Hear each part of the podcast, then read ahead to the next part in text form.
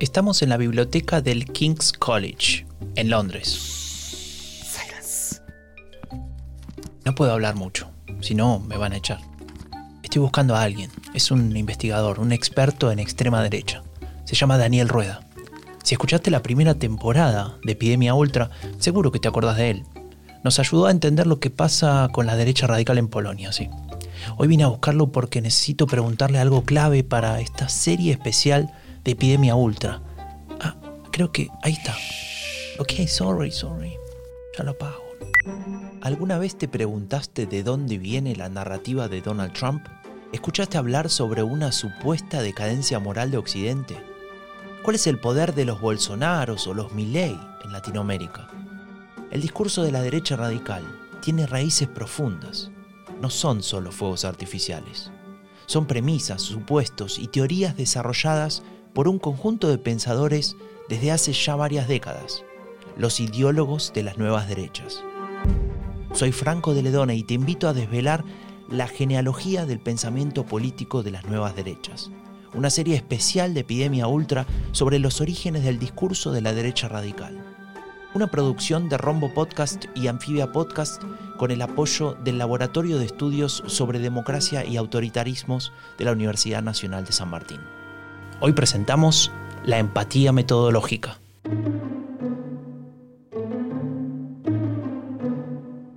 El espíritu de Epidemia Ultra ha sido siempre divulgar lo que se ha estudiado sobre la ultraderecha.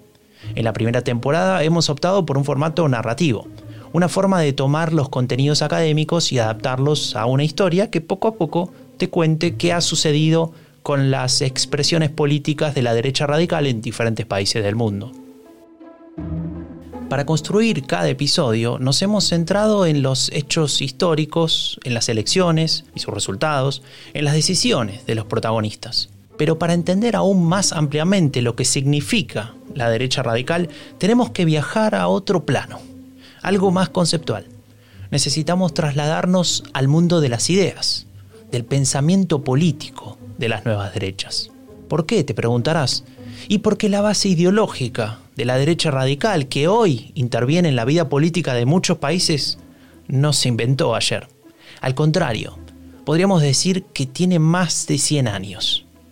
Es por ello que hemos decidido lanzar una serie especial de Epidemia Ultra dedicada al mundo de las ideas la bautizamos Genealogía del Pensamiento Político de las Nuevas Derechas y la llevaremos adelante junto al Laboratorio de Estudios sobre Democracia y Autoritarismos de la Universidad Nacional de San Martín, como ya escuchaste en la apertura. Entender el pensamiento político de las nuevas derechas, desde la revolución conservadora de entreguerras en Alemania, pasando por la Nouvelle Droite y sus ideas sobre el racismo cultural, hasta esos conceptos tan brutales de la actualidad como el separatismo blanco de la alt-right. Estoy hablando de corrientes que son el núcleo de los podcasts de esta serie. Un conjunto de episodios que nos brindarán un panorama más amplio sobre lo que piensa la derecha radical.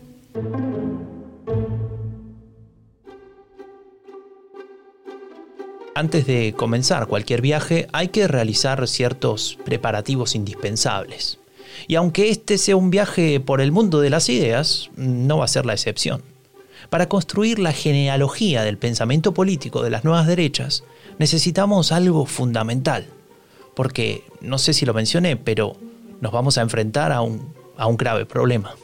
Claro, el problema del fascismo y sobre todo del nazismo es que Después de 1945 eh, se empieza a crear un, un por ponernos así con una palabra alemana, en el cual estas ideas no solo son imposibles de defender o muy difíciles de defender, sino que son repulsivas para buena parte de la población.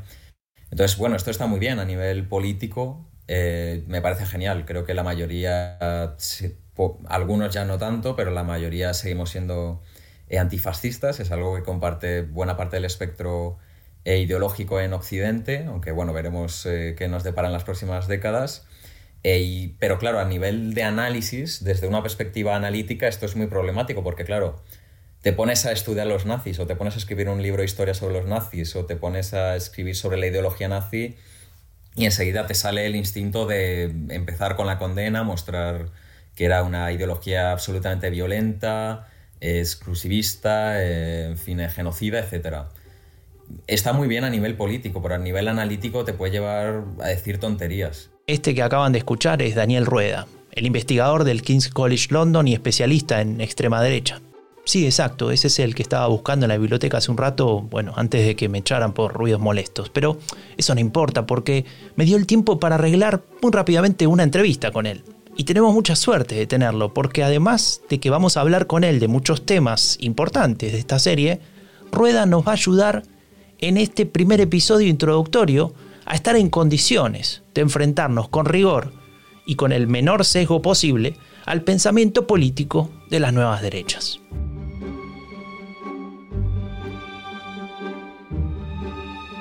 Rueda nos va a hablar de un historiador que desarrolló una idea fundamental, la empatía metodológica.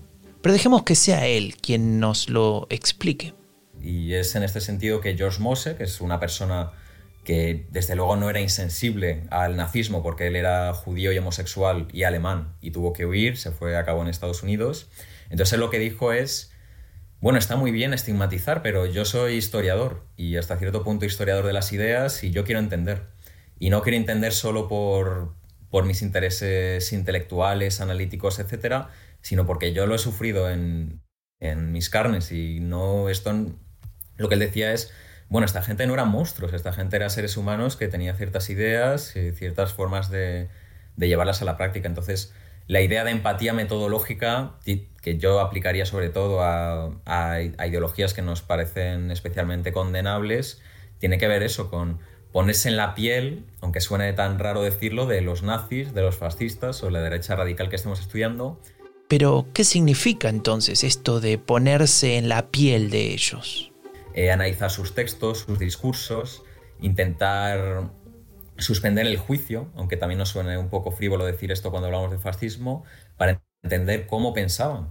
Y esto tiene un lado analítico, como digo, pero también otro político, porque claro, tú para defenderte de algo, para eh, para intentar eh, prevenir que vuelva a surgir, lo tienes que entender. No puedes hacer. No te puedes, no te puedes basar simplemente en manifiestos antifascistas. Eso todos lo suscribimos y todos estamos de acuerdo. Pero lo, importante en George Moses es eso que dice, bueno, voy a intentar ver las cosas desde su punto de vista.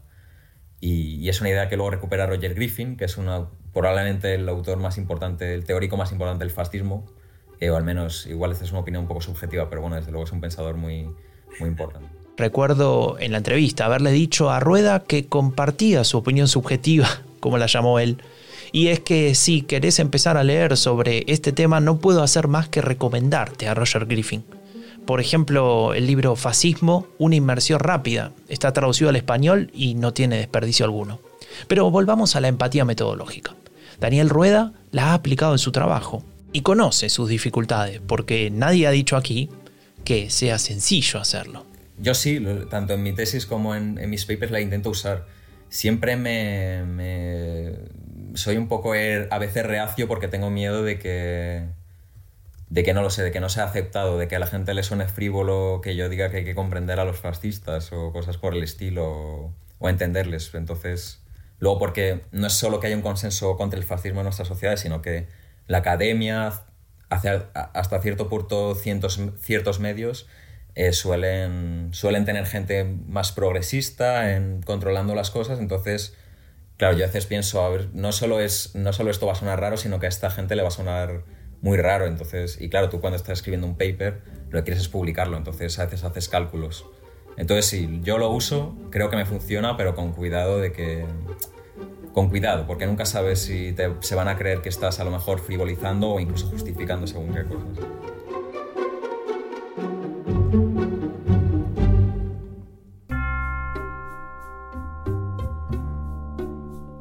En este primer episodio, digamos, de preparación, asumimos un compromiso con lo que viene.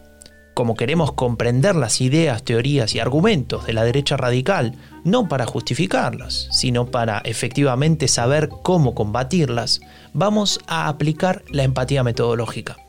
Y lo haremos teniendo en cuenta las advertencias que mencionaba Daniel Rueda, investigador en el King's College London y especialista en extrema derecha. Y ahora sí, ya es tiempo de iniciar el viaje y de comenzar a reconstruir la genealogía del pensamiento político de las nuevas derechas.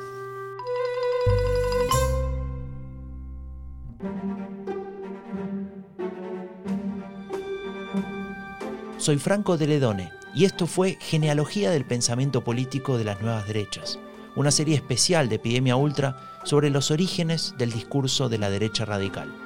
Una producción de Rombo Podcast y Anfibia Podcast con el apoyo del Laboratorio de Estudios sobre Democracia y Autoritarismos de la Universidad Nacional de San Martín.